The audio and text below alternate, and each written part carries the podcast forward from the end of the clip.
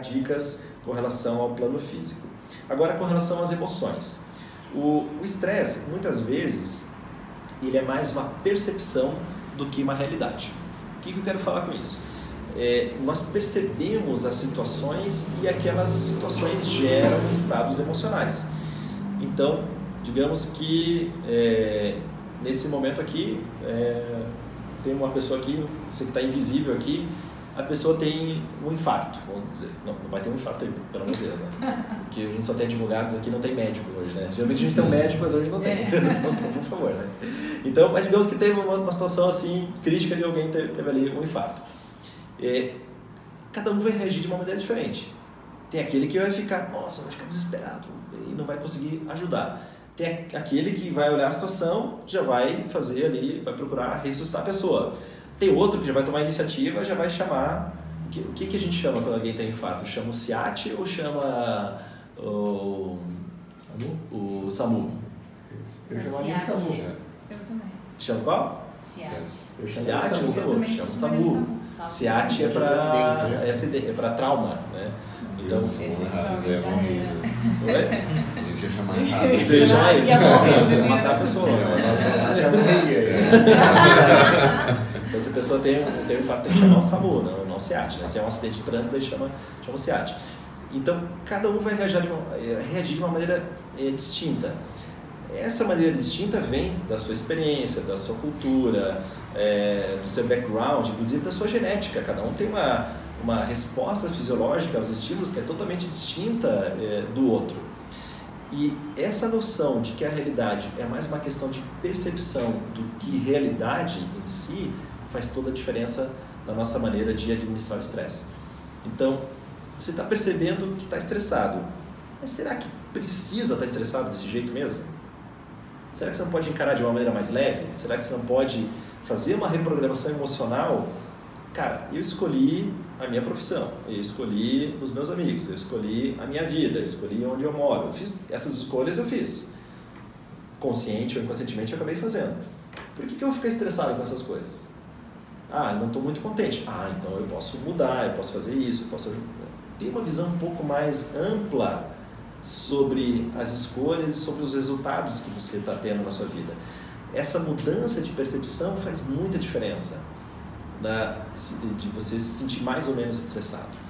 Né? Às vezes a pessoa fica hiper incomodada com alguma situação, mas ela escolheu estar naquela situação. Né? Então é aquela, aquele ditado, né? você fez a cama, deite nessa, na cama que você fez.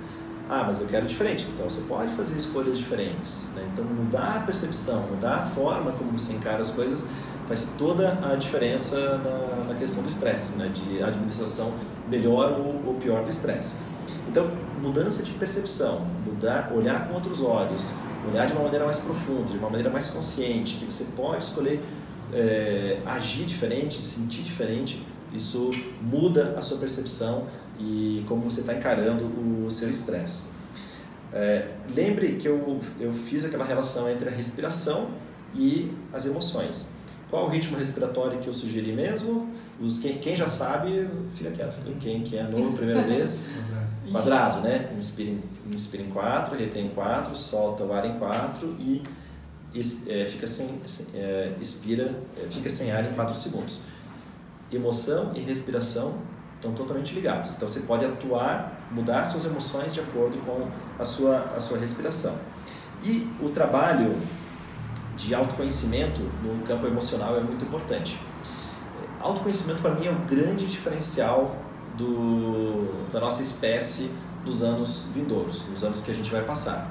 E por que isso? Porque pegando um pouquinho aquele assunto que eu falei antes, que a gente vai ter muitas mudanças de profissão, mudança de carreiras, né? É, empresas incríveis, empresas gigantes que a gente via aí, que tinham muito sucesso, mudaram, desapareceram, né? empresas que tinham sucesso. É, uma, um grande ramo da, da, que a gente vai ter mudanças aí nos próximos anos é o ramo automobilístico. É, as mudanças estão essas mudanças que a gente viu que a gente viu em termos de posse com relação a, a, livros, a filmes, a músicas, que a gente antes comprava música, né? Antes a gente comprava li, é, ainda compra livro, né? Mas daqui a, daqui a pouco vai ter algum tipo de Netflix de livros, né? Não sei, não sei se existe já. Os filmes também, a gente comprava filme, alugava filme, né? Então, a percepção de posse mudou. Hoje você é, tem muitas pessoas que ao invés de ter uma casa na praia, preferem não ter a casa na praia e, e, e com esse dinheiro você viaja para cantos do mundo, vários cantos do mundo, fica em Airbnb, que fica uma viagem super acessível, você tem acesso a vários cantos do mundo em termos de conhecimento, em termos de, de, de aprendizado, né? Você não precisa ficar fixo naquela casa na praia que você comprou, por exemplo, né? Um tempo atrás. Então, a mudança que a gente está passando é uma mudança muito acelerada de paradigmas.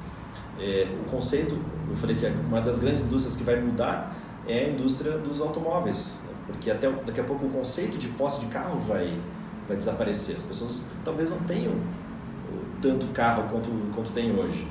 Né? A Ford acabou de fechar, né? acho que foi na semana passada, outra semana, fechou lá ah, a, a, a, fábrica lá no, no ABC Paulista.